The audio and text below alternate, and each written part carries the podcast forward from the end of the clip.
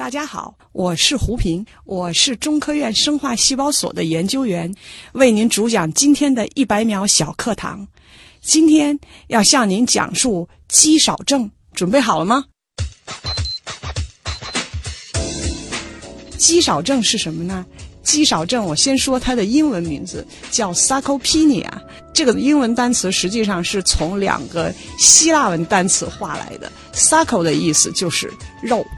血肉，penia 的意思在希腊语它就是 poverty，也就是贫穷、匮乏、缺少，所以连在一起叫肌少症、肌肉减少症。它指的是随着我们年龄的增长，日渐衰老，同时发生的肌肉质量和功能的严重的减少。那么这个病呢，呃，在老年人当中非常常见。在西方，在六十岁以上的老年人里，有百分之四十有肌少症；八十岁以上有百分之六十有肌少症。那么，随着我们中国人民寿命越来越长，那么肌少症现在的发病率也在逐渐提高。节目准备好了吗？正在将内容进行智能排列。嘉宾的情况呢？正在为您检索嘉宾的特殊喜好，不用那么详细吧？正在为您安装幽默插件，你这是在吐槽吗？正在为您更换全部文字素材，正在删除您的幽默基因，已将节目专业程度调低到百分之三十五。好了好了，马上开始节目吧。正在为您开启极客秀。用专业之魂铸造匠人精神，欢迎各位来到由上海人民广播电台科学家族工作室和第一财经广播联合制作的《极客秀》。各位好，我是在增肌期呢总担心不长肌肉，减脂期呢总担心会掉肌肉的旭东。大家好，我是研究如何让自己的肌肉更健康，如何在减脂期不担心掉肌肉的胡平啊。大家乍一听胡平老师的自我介绍，可能以为旭东今天是不是邀请到了一个专业的健身教练啊？当然，今天其实我们要聊的就是肌肉本身，它是一个非常基础的关于生命科学的、关于我们的肌肉到底是如何生长和运作的话题。介绍一下胡平老师，胡平老师呢是来自于中国科学院上海生物化学与细胞生物研究所的研究员。您研究的领域就是，如果说就用一个词的话，就是肌肉。是的啊，好，这里其实就会带出很多的问题了啊。为什么肌肉本身又有那么多值得去研究的地方呢？我们先进入极速考场，来认识一下胡老师是怎样一个人。极速考场，第一题是我们的必答题啊，就是想问一下，您是如何定义极客的，以及自己曾经做过的最极客的事情是什么？极客这个词，当初在国外可不被认为是个好词儿，嗯，觉得是有点负面的。呃，对，呃，就说这人比较迷糊，呃，然后后来慢慢引申出来，有就是他可能是因为钻研科学太专注了，所以比较迷糊，诸如什么走路撞树、出门不认道之类的。这个感觉更像另外一个词，就是 nerd。对啊，你觉得就是他们两个，就是从这个词性上给人的感觉上还是比较像。对的啊。但是在中文里，我们已经改进了这个词，或者说它在中文里已经进化成是说这种顶级的技术、极致的极、极致的人就是极致的极。那如果说这个按照您给极客下的这个定义啊，当然我觉得还是相对来说可能这个还在比较负面的这个层面里边，你自己有没有曾经做过的类似于这样的事儿？也许算是有吧。啊，我那时候还在做研究生，我们刚刚开始学做。蛋白纯化，呃，那时候蛋白纯化这个用这套仪器叫 FPLC，就是当时很贵啊，现在也很贵，但但是至少当时没有现在这么电脑化的厉害啊，所以每样东西都是能拆开的。所以有一天晚上我一个人做实验，然后突然发现，它就停了。嗯啊，这么贵的仪器被我弄坏了，这个怎么向老师交代呢？我一定要把它修好。所以呢，呃，花了四个小时把它都拆开，然后找到它是哪儿不对，再花了另外俩小时把它都装回去。然后后来悄悄跟老师说，我昨天干了这么一件事儿。结果老师当时很吃惊啊，说啊，你居然能把它拆开，你居然没把其中任何一个小零件给丢了。当然，最令人吃惊的是。你居然还有能把它给装回去，嗯因为说通常这种事儿我们都是打电话叫维修的，你其实应该来找我。所以就是那个设备，其实最后是被你修好了对，啊，那很厉害啊，这个还真的很极客啊。如果说我们极客秀因为胡老师来，我们要换一个 logo，重新设计一个 logo，让您来设计，您觉得把这个 logo 设计成什么样，或者说上面放个什么图案比较合适？为什么？我想上面放浩瀚宇宙和渺小的人类。嗯，我想说的是，实际上对于任何一个人，我们觉得自己很极致，但是呢，当我们知道的这一点点东西和我们不知道的那个广阔的东西相比，就像是我们人类在宇宙一样，就是对或者说，当我们越接近极致，其实觉得自己越渺小。对，就是我们的已知越多，你会发现未知的这个边界就变得越大，对真的是探索无止境啊。对，在生命科学这个领域当中，有没有某个现象，或者说是某个理论结论，是你当时接触到的时候，就一下子让你觉得哇，怎么那么有意思？哇，怎么会是这样的？有啊，呃，当初学习生命科学的时候，因为那时候我们学生物，为什么要学生物？很多人觉得你们不就去认一些花花草草，嗯，呃，出去养些牛马驴骡，为什么要做这件事呢？当时我觉得生命本身其实就是一个奇迹。呃，虽然万物有始有终，但是生命的始终其实都是和所有万物都不一样。那么一直到现在，我都觉得，比如说我们生命它的衰老、它的再生，这其实是让所有的人都会感叹，呃，那么这个大自然是多么神奇啊！嗯最后能用这么一套复杂精细的东西来造出我们这种万物之灵，然后呢，在你衰老的同时，其实呢，体内可能又保留了一些，也许有朝一日又能让我们变年轻的东西。那么在老一代逝去的同时呢，那我们的基因、我们的信息又能这么完好的传给下一代，其实这本身就是个奇迹。而且是在自然的发展过程当中形成的那么高度复杂的，但是又很有效的系统。最底层的还是物理，还是化学，但是到生命这个阶段，它又变得如此的，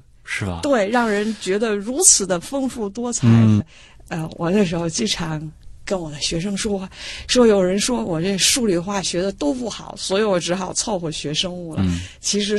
真正生物能做得好的人，正相反，就是我的数理化学的都已经接近顶峰了。嗯然后我有一天突然把它综合起来，发现，哇，这对于复杂的生命来说，只是其中小小的一部分。对，说的太好了。胡老师应该对您最后一个学历，这应该是您的博士的毕业论文印象深刻的啊。对。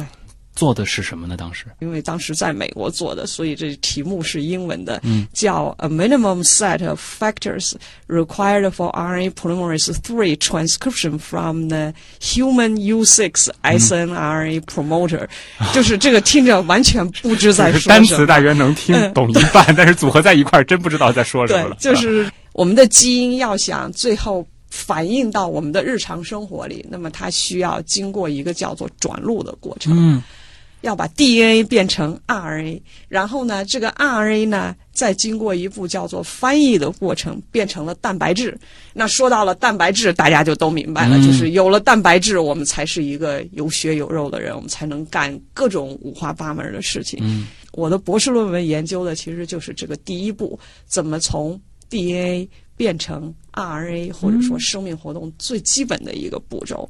那么我们人呢，有三种不同的酶来做这件事儿，一个叫 RNA 聚合酶一，一个叫二，一个叫三。三啊那我研究的就是那个三。嗯，这是这个非常细的一个部分，但是对于整个系统来说又很重要的一个环节。对对对对对，嗯因为在我做博士的那时候，我们对二知道很多很多，因为二是那个直接帮我们造蛋白质的那种。那么一和三知道的比较少，尤其是三，因为三呢，它造出一堆很短很小的 RNA 这些东西，绝大多数都不能变成蛋白质。那时候大家都觉得我们浪费这么多资源嗯做它干什么呢？人是万物之灵，是一个最经济的组织啊，啊都不应该浪费资源的。那么实际上就是说，我们后来发现呢，三做出来的这些非常非常小的 RNA 呢，其实对我们的防御外来入侵、保持我们基因组的稳定、嗯保障我们每一个细胞的正常运转，其实都是很重要的。或者说这些东西就像是我说要像警察、像我们的巡道工、像我们的清洁工，实际上就是看起来好像他们每天做一些很平凡的小事，得太好了没有他们这个细胞像一个城市一样，嗯马上就要崩溃。那所以嘛，我其实研究的就是，那么这个三是怎么造出所有这些小的 RNA 来维持我们这啊个细胞这个作为一个。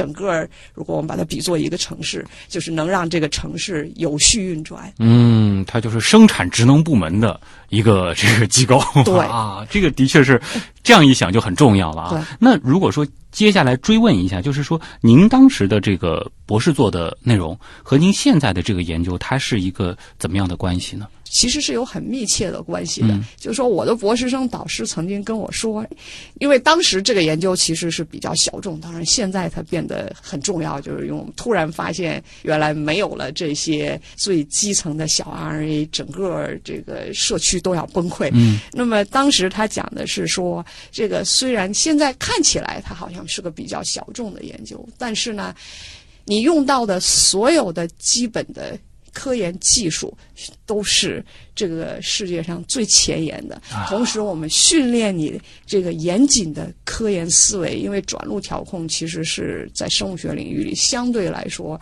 用到的技术最多，那么各种推理最复杂的一个领域。那么他就说，如果你有了这个逻辑思维训练，有了这些复杂技术学习、掌握、应用的训练，以后不论干什么，你都会是一个高效率、有条理的人。啊，太棒了！这个就是一个非常重要的打基础的一个工作的，而且它非常前沿。在您现在的研究当中，有没有哪种工具啊，或者是仪器、试剂等等啊，各种各样的东西都可以，对您来说是必不可少的？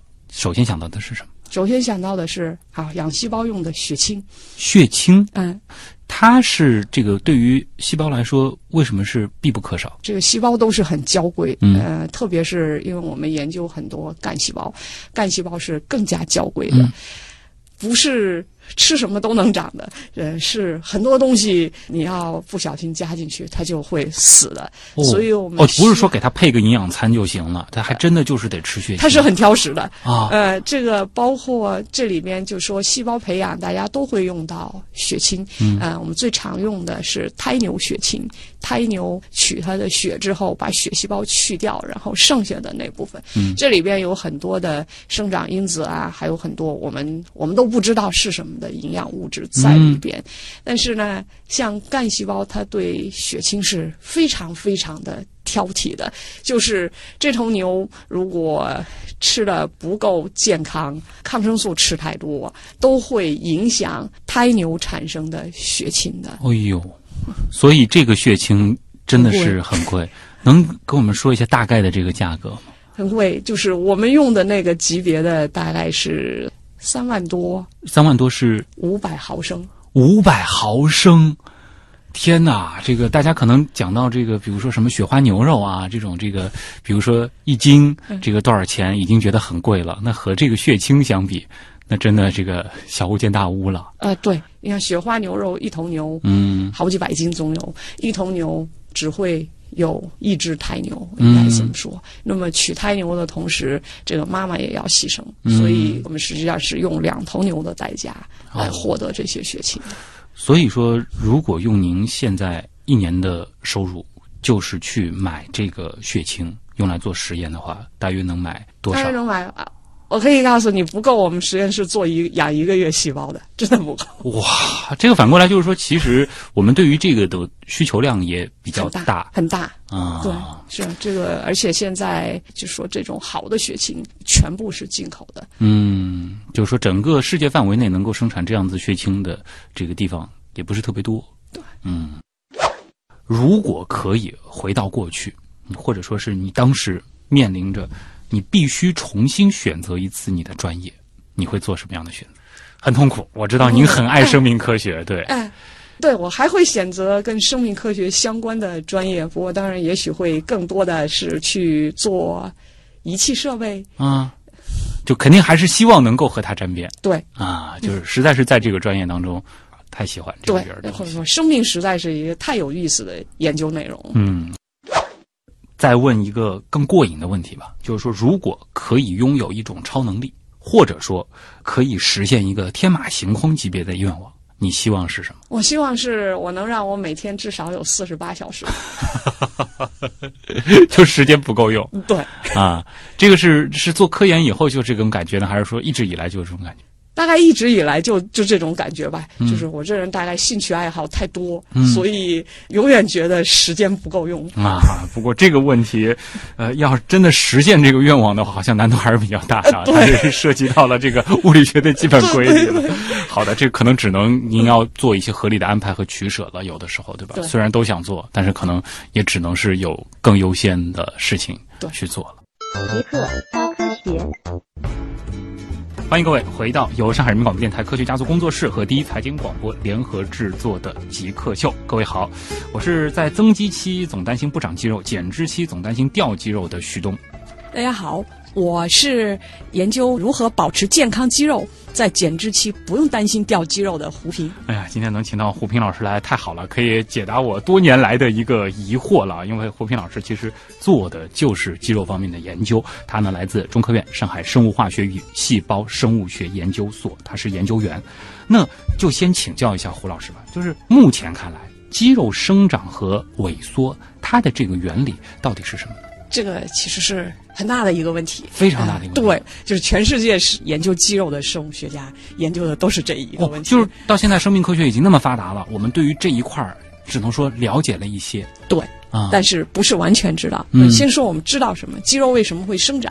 那是因为我们肌肉里首先存在一种干细胞，就是此时此刻你我身上，因为一起干细胞，大家老觉得那个胚胎时候才有，其实不是。此时此刻你我的肌肉里都有这么一群干细胞。嗯。那么当我们运动的时候，这群干细胞呢，它可能就会被激活，就会让我们的肌肉呢变得更强壮一点。嗯那么这是一个，还有一个呢，就是比如说，当我们运动的时候，当我们补充了足够多的蛋白质的时候，那么我们的这个肌肉里的蛋白合成会增加，所以你就会看到那个肌肉开始变粗、变壮。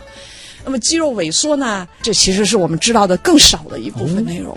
萎缩原来大家觉得这很简单呐、你肚子饿了，所以它就萎缩了，就是或者说用术语来说，营养不良会造成肌肉萎缩。但是后来我们发现，其实营养不良，特别是在现代中国，嗯这个我们整天担心的是营养过剩，不是不良。人人都有一大堆肌肉嘛？显然不是，因为我们后来发现，比如说营养过剩造成的肥胖，它也会导致肌肉萎缩。为什么？我们不知道。呃，那么很多呃很严重的疾病，比如说肿瘤，最后也会导致肌肉萎缩。为什么？我们不知道。嗯，我们老了之后，呃以前大家说千金难买老来瘦，但是这瘦的过了度就是肌少症，那么它也肌肉萎缩。为什么？我们不知道。不知道的那么多，对哇！但是反过来也说明，就是这个领域还是有很多的工作去可以去做，可以去投入精力的。对，呃，那您刚刚说就是涨的部分，我们好像相对了解的会更多一些对。那么现在我们有没有一些办法可以就明确的知道能让肌肉长得更多呢？有啊，啊你看刚才我其实反反复复说一件事儿，就是运动。嗯，我我知道这个市市面上现在有什么蛋白粉，嗯，什么增肌粉，啊呃，就是我我要说的是最靠谱的办法是运动。啊，就是说，其实因为有有一句话叫这个呃所谓三分练七分吃，但是从这如果说原理来说的话，其实练的部分或者说就是运动的它的这个重要性是更大的。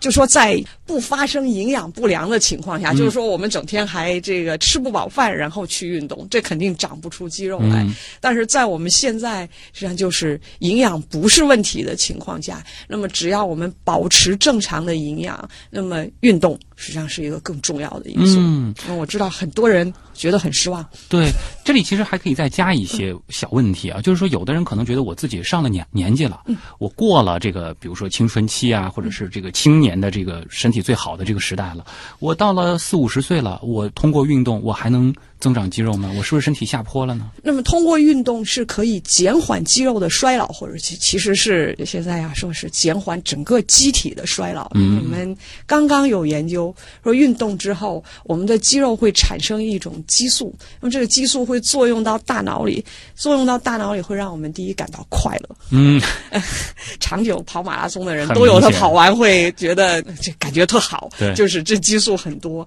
然后这激素在大脑的另一个重重要的意义就是，能让我们产生饱和满足的感觉，嗯控制食欲。哎呦。所以就是运动，其实它会给你带来的这个瘦，不单单是在这个过程当中消耗掉的，有的时候大脑还会给你一种，哎，新的吃的挺够的那种感觉。对对啊，就很多人觉得，哎呀，我运动一下，这个饿了就猛吃，还不太一样。对还不一样。好，那刚刚您提到的这个肌肉干细胞，它就是时时刻刻储存在我们的这个身体当中的。能不能跟我们说一下这个到底是怎么一回事儿？然后我们怎么样能够让我们肌肉里的这个东西更多一些？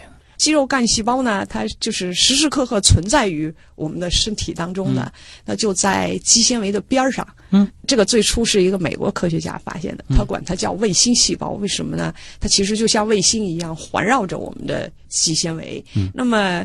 这些干细胞通常是处在静息状态，这是个术语，就是通俗的说，就是这些干细胞通常都在他的房间里睡觉。嗯，那么只有当我们比如说运动了，你可能就是敲了敲这个门，说：“哎，需要请你做点事，帮帮忙了。”嗯，比如说损伤了，这是属于发生地震了。你看人家那房子都破了，所以他就要出来，他要去重建了。那么只有在这些时候呢，这些干细胞才能被调动起来，然后呢发挥作用。那么主要就是是一个是让我们的肌肉变得更强健，还有一个就是修复可能发生的各种损伤。嗯，就是说它会被唤醒，然后去填充到这些肌肉肌肉这的这个细胞当中，细胞当中加入到这个大军里去。对，哎，对，这里其实是这个跟这个健身相关的有几个理论啊，这所以这个很多的这个说法都有，但我也不是确定哪一个才是对的。比如说有一个说法就是说，为什么锻炼可以让肌肉变大？它是使这个肌肉纤维变粗了。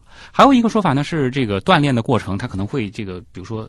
扯断一些，这当时听着觉得特别可怕，扯断一些纤维，然后断的部分呢又被接上了，接上以后呢，就使得后来的这个量就更大了。这到底哪一个是对的呢？那在我们的研究里，其实两件事儿都在发生。哦你看，这个我们去健身的时候，一定会要求你要有一定的运动量，不管你举重物还是，就是总是要让你觉得有点困难的那个对那个情况才能起到作用。那么实际上就是说，在有点困难的这个情况下，它确实会产生一些轻微的损伤。嗯，那么这些轻微的损伤，其实就是像我刚才说的，就等于敲敲门，告诉这屋子里这个睡美人现在要起来，需要做点贡献了。啊那么呃我们现在的研究是说呢，所有的干细胞你老让它长期的睡，其实是不好的。睡太久了之后，这干细胞已经。部分的忘掉自己应该干什么了，哦。所以你要经常的把它唤醒，嗯。呃，但是要适度的唤醒，因为你如果让它过度疲劳，它就又过劳死了。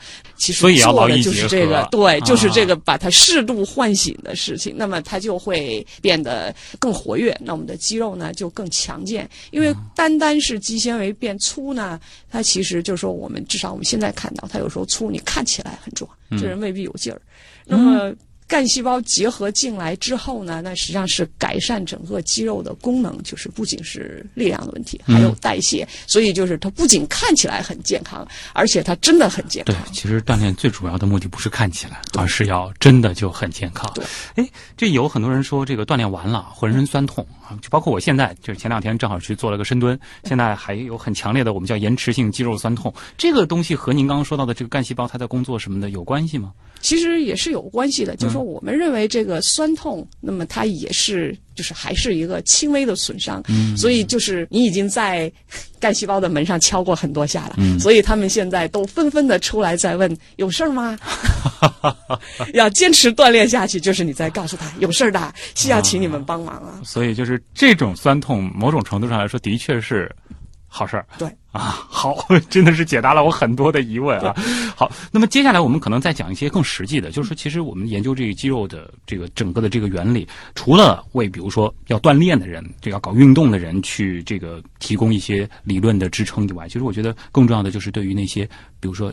正在衰老的、正在流失肌肉的这些病患啊，或者说是上了年纪的人，给他们能够有一个更健康的这种生活质量。我们看到有一些，比如说叫什么肌肉损伤的个体治疗，或者说是您刚提到的这个肌肉干细胞，比如说我们可以给已经在萎缩的人，比如说去注射一些或者什么，让他们能够长出或者说是减缓他们肌肉的损失。对，这其实是肌肉干细胞研究一个很重要的方向。嗯，特别是在再生领域，这事情呢。听起来其实很简单，我们人体的肌肉的再生能力其实是很有限的。嗯，那么就像这种运动啊，这种相对比较轻的损伤，我们能自己修好。嗯，那么如果发生一个比较严重的大的损伤，比如说车祸，你可能有超过百分之十的肌肉被破坏了，那这个人体自己的能力是不足以把它修好的。所以原来呃肌肉干细胞刚刚被发现，大家都觉得这事情很简单呐、那我就提供干细胞就好了，这也是大家一直在努力的方向。但实际上就是说，呃，这个还需要很多的基础研究方面的突破，嗯那么也包括很多的这个监管方面的进步，因为这个。第一就是这事情概念上听起来特别简单，就是我到哪儿去找点肌肉干细胞打回去。但实际上，你想这个科学问题是，我到哪儿去找这么多的干细胞呢？对，对，就是我们不能说为了弥补腿上的这一点损伤，所以我在胳膊上做一个更大的损伤。嗯呃因为像干细胞在我们体内总是很少的。这个翻译成科学名词就是它在体外能不能扩增。嗯那么然后呢，你在体外养出了好多好多的干细胞，那么这些东西打到体内有害吗？对对，所以这其实就是需要做大量的研究工作来证明。呃，那么然后下一个问题就是打到体内之后。那它也许现在很好，那将来会怎么样呢？这同样就是需要我们做很多的基础研究工作。嗯然后刚才你还提了一个特别好的问题，说这个你看我老了，那我是不是来点儿干细胞进来就好了？但实际上这就涉及到就是我们现在正做的这个研究，那就是衰老了之后，不仅我们的干细胞老了，其实是我们整个体内的环境都老了。嗯那么年轻的细胞进到那个老的环境里，它就又给带老了。哦，倒不是说是把整个机体给弄年轻了，它反而是就是被带老。就是说，现在的问题是，就是说我们看到的是它会被代老。那当然，现在我们这领域里一直有一个理论是说，那是因为你进去的年轻因子不够多，足够多的话，我们也可以把它年轻化。但是这实际上就是一个很重要的基础研究的，哎就是生命科学的重要问题了。忽然发现，就是您的这个工作其实也是在在一些普通人理解当中，生命科学有几个这个终极的议题，比如说是解释生命是如何起源的，当然还有一个就是比较实用的，就是希望我们能够往。类似于长生不老，或者说是类似于返老还童的这个目标去迈进。其实您做的研究也是返老还童这个部分当中的一个环节，而且很重要，因为我们需要一个健康的身体。对，或或者说，我想说的更准确的是，嗯是我们怎么能够健康的老去？哎，对，对。就是如何能够在有限的生命限度里，嗯我们可以百分之九十九的生哎命都是健康快乐的。那其实也很好对，很足够了。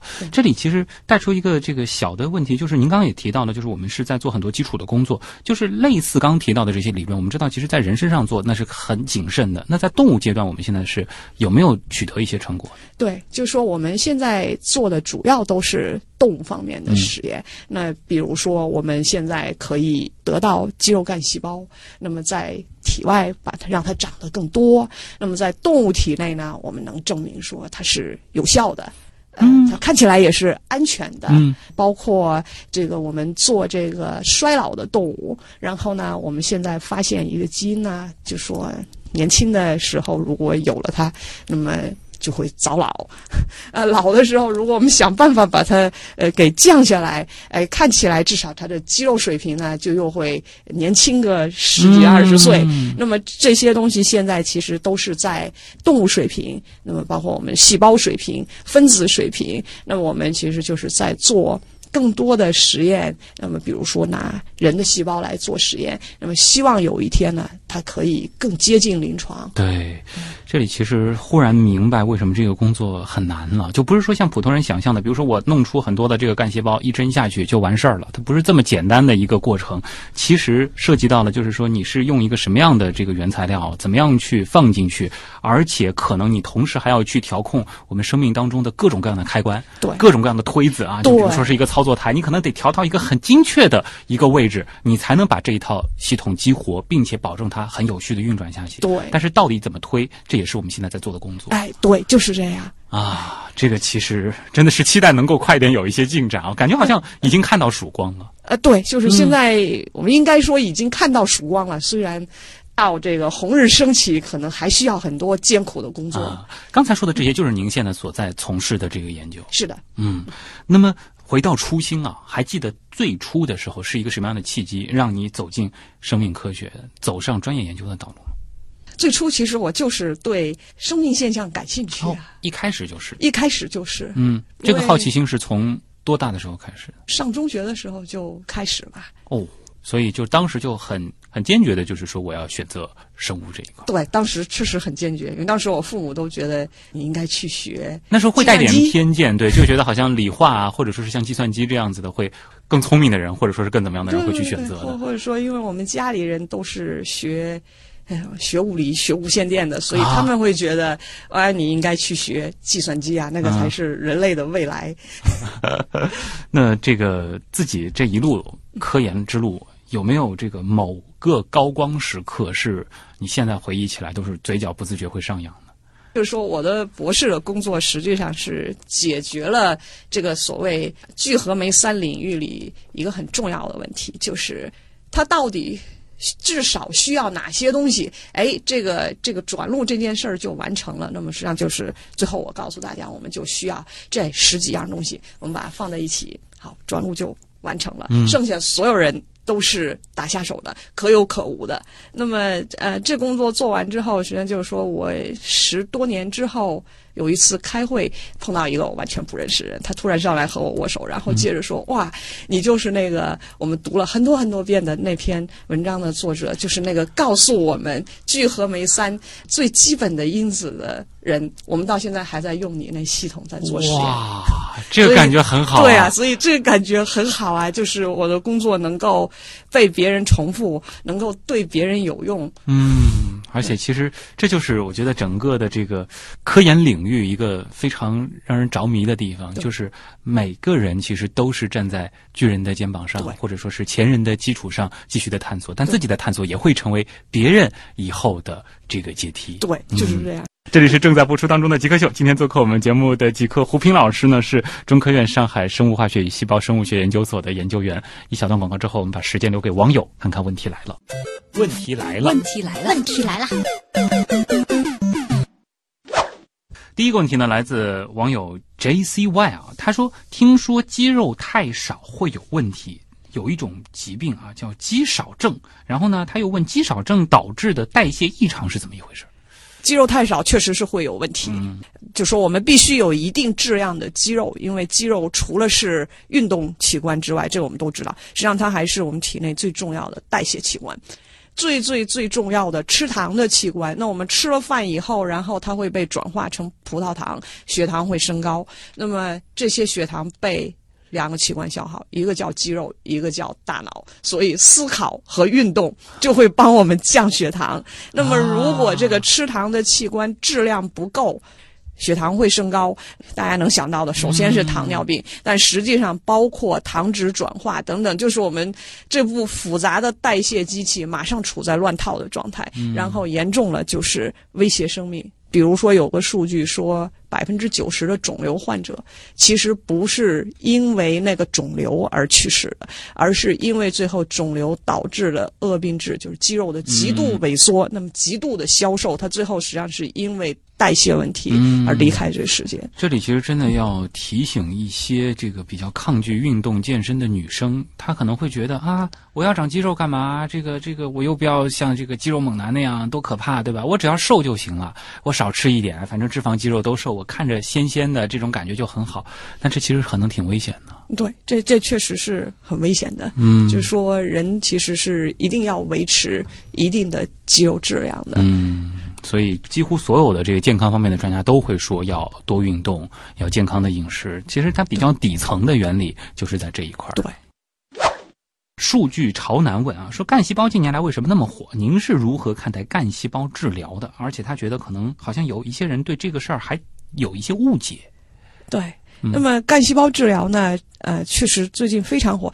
那我要说的实际上是，细胞治疗应该是我们未来医学革命潮流和趋势。嗯，那么就说，啊我们现在说的是未来。未来对对，那么未来是什么样子？就是我们不再是吃药，我们人体像一部复杂机器，嗯，任何一个零部件出了问题，所以到医院里，他负责用细胞、用干细胞或者其他细胞给你重新做一个装进来，而且这细胞其实就是来源于我自对身的。就是这样的。这是未来，但现在我们正在一步一步走向这个未来，因为它是未来的趋势，所以就特别的火。然后呢？这位网友刚才说，不少人对此有一些误解，就是这样，就是说误解的一方面来源就是，我想说就是太心急了，嗯他以为是现在对他以为是现在。那么现在我们正在向那个方向前进，或者说探索。那么探索的时候呢，它有可能会有。会有挫折，会有困难。那么这个其实就是在做治疗的时候，我们要充分的考虑到，并且要充分的向所有参加临床实验的患者说清楚这件事儿。那当然，我要说好处是我们最近其实也是有很多振奋人心的消息啊，就是说确实干细胞治疗呢也取得了一些很好的疗效。那就说希望大家呢现在还能够。辩证的看这个问题，对它的前景应该是非常光明的，但是现在我们还在通向光明的路上，有一些曙光，有一些高光的时刻，但还有一些时间，它是在摸索当中。对的。蒂斯这个问题啊，最近这个电影也很火啊，他就谈到了这个美国队长当时的一个重要的电影情节，就是说美国队长通过改造。从瘦弱书生啊，很短的时间内就变成了肌肉猛男，这样的情节在现实中或者说是理论上有可能实现吗？在理论上有可能实现，真有可能，真有可能啊！或者说，我们所有的研究其实最终就是要满足一个懒人的愿望，就是我能不运动，我还有肌肉，我还不长脂肪 啊！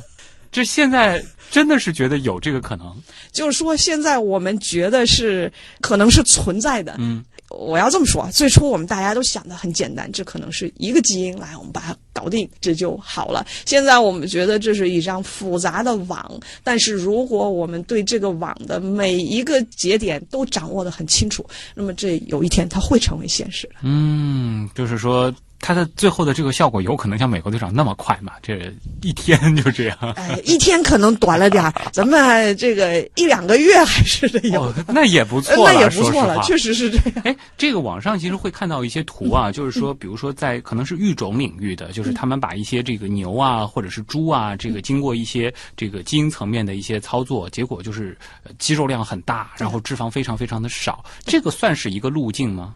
这个我们其实不太建议这个路径，就是说这个其实很常用，就是我们知道有一个基因叫 myostatin，它就是阻止我们长肌肉的。那在育种领域嘛，就是我们可以把它拿掉，嗯、然后呢，所以它就可以大量的长肌肉。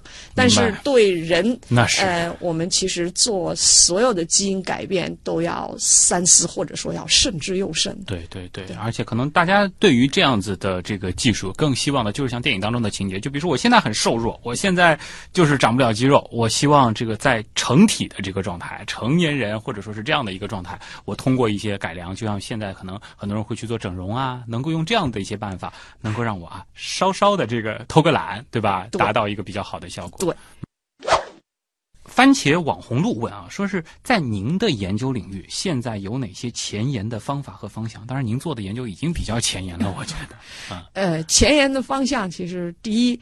呃，就是衰老的问题。嗯，那么就是我们如何能减缓衰啊？哦，我们不说返老还童啊，呃，但是至少我们要说的是，我们如何能减缓衰老。当然，我们的终极理想其实就是我们能不能让我们的肌肉年轻化，因为逆向，逆向，或者说它就一直停留在年轻的状态。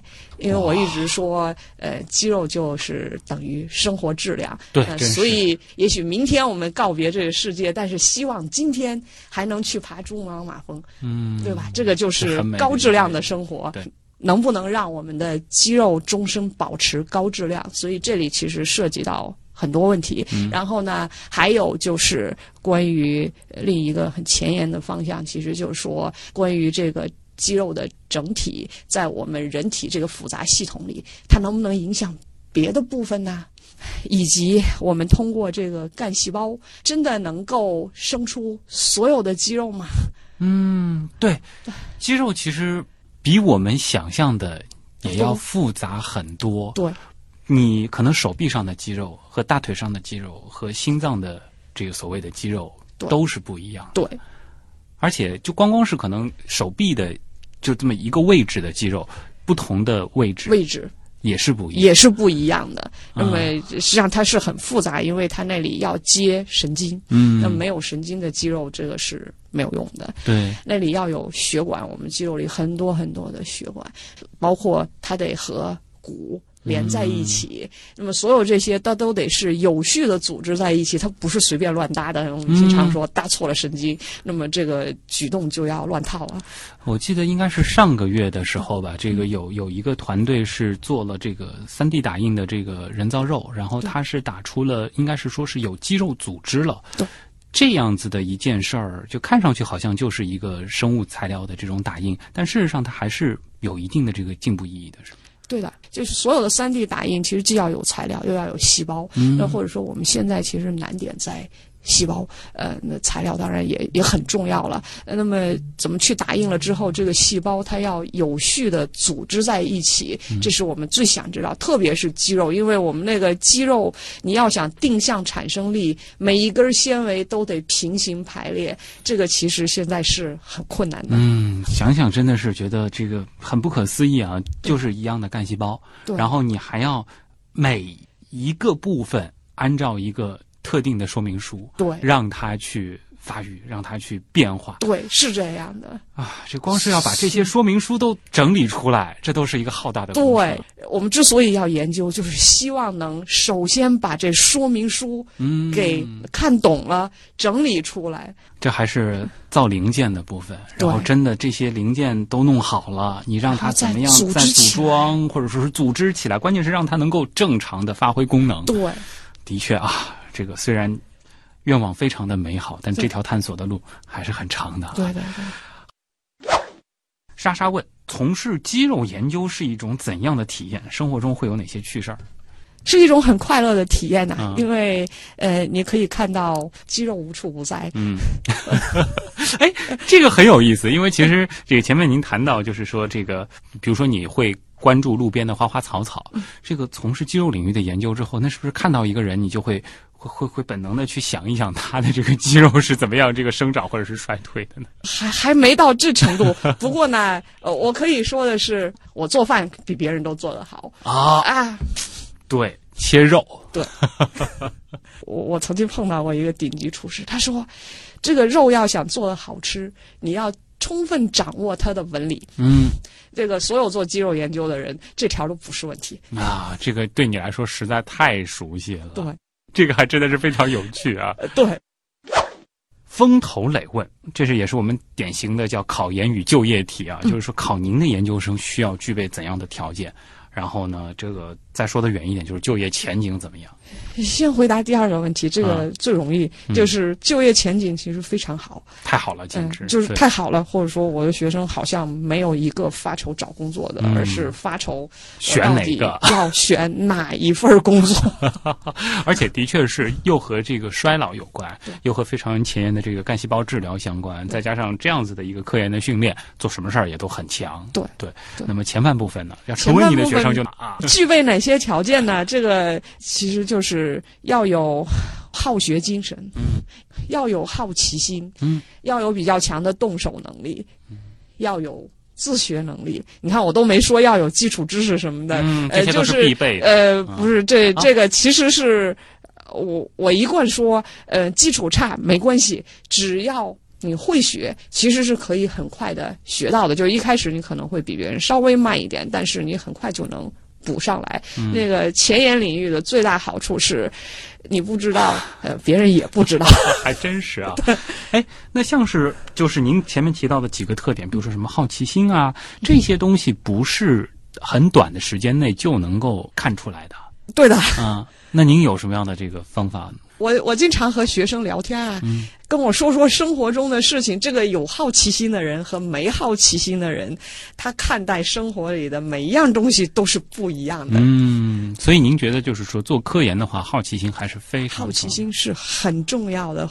我觉得这个最初科学进步其实就是人类的好奇心。当嗯然，我们今天走到今天，它不能完全是满足人类的，好奇心，就不是单纯的好奇心的问题。但是最初之所以我们人类就说我们不想着，就说当我们呃、嗯生产力还很落后的时候，我们不想着要穿一件什么衣服，要吃什么东西，而是去想为什么会打雷，为什么会闪电，其实就是因为我们有好奇心。是，其实做那么多年的这个科普节目，经常也会遇到这样的一个问题，就是有的人会问我们说：“哎，你们报道这个事儿，你们关注这个事儿，对我们普通人有什么用呢？它对于我们的生产生活有什么用呢？”